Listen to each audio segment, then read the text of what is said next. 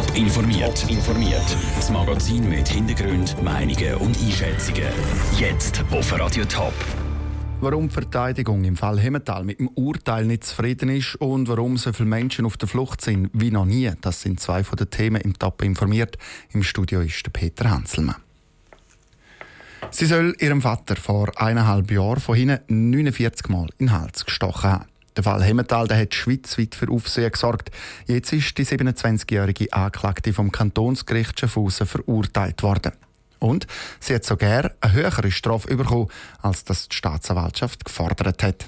Raphael Wallimann hat den Prozess und heute die Urteilsverkündung mitverfolgt. Die Anklagte hat vor eineinhalb Jahren mit ihrem Ehemann ihre Eltern besucht. Ein Streit zwischen dem Ehemann und dem Vater ist ausgeartet und die beiden sind mit Messer aufeinander los. Die Anklagte hat diesen Streit eingegriffen und der Vater mit einem Messer von hinten angegriffen. Dabei sind der Vater und der Ehemann der Anklagten gestorben. Der Staatsanwalt hat eigentlich eine Freiheitsstrafe von 15 Jahren gefordert. Jetzt gehen die Richter aber sogar noch weiter und verurteilen die 27-Jährige zu 16,5 Jahren Freiheitsstrafe.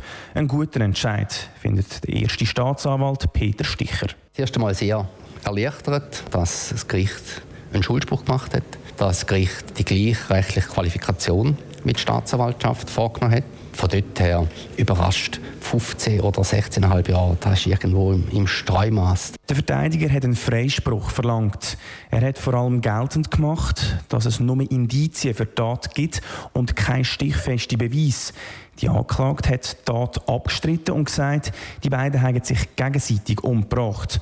Darum ist der Verteidiger Christoph Storr überrascht über das Urteil, schaut aber auch schon in die Zukunft. Ich bin natürlich als Verteidiger enttäuscht von dem Urteil.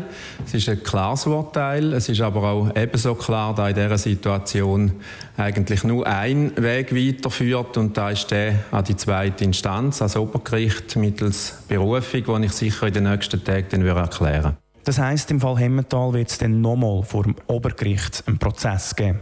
Aus Schaffhausen, der Beitrag von Raphael Wallimann. Alle Informationen zum Fall Hemmental gibt es auf toponline.ch.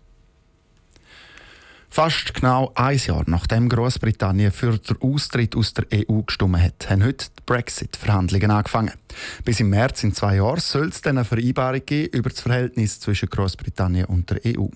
Das London ist der Philipp Detlefs. Philipp, was sind denn im Moment so die grössten Streitpunkte auf deren Agenda, wo eben auch heute diskutiert wird? Ja, zuallererst mal die Reihenfolge der Agenda. Großbritannien möchte ja gern zuallererst über die zukünftigen Beziehungen sprechen und ein Freihandelsabkommen aushandeln. Aber da macht die Europäische Union nicht mit. Sie will erst die Garantien für EU-Bürger in Großbritannien klären, über die heikle Schlussrechnung für das Land nach mehr als 40 Jahren EU-Mitgliedschaft sprechen und außerdem über die künftige Grenze zwischen Irland und Nordirland. Und da wird sie wohl auch nicht von abrücken.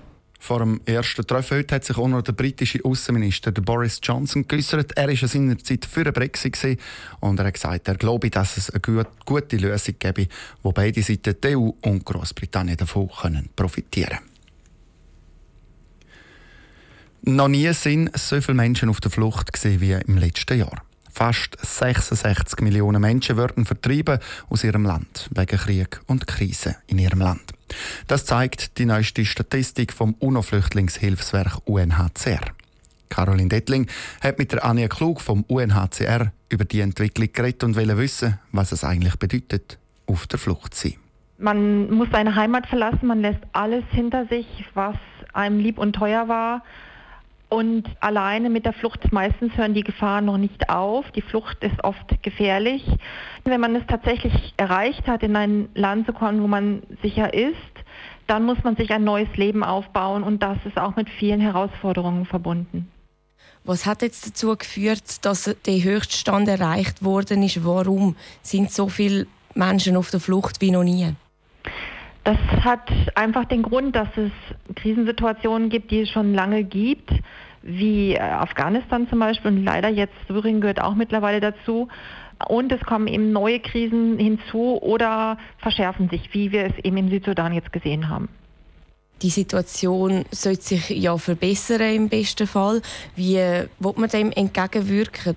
Das Wichtigste dafür ist in der Tat, dass man an den Fluchtursachen arbeitet, dass es Friedensbemühungen gibt, da dort, wo die Menschen vor Konflikten fliehen, dass es demokratische Systeme gibt, die nicht ihre eigenen Mitbürger verfolgen.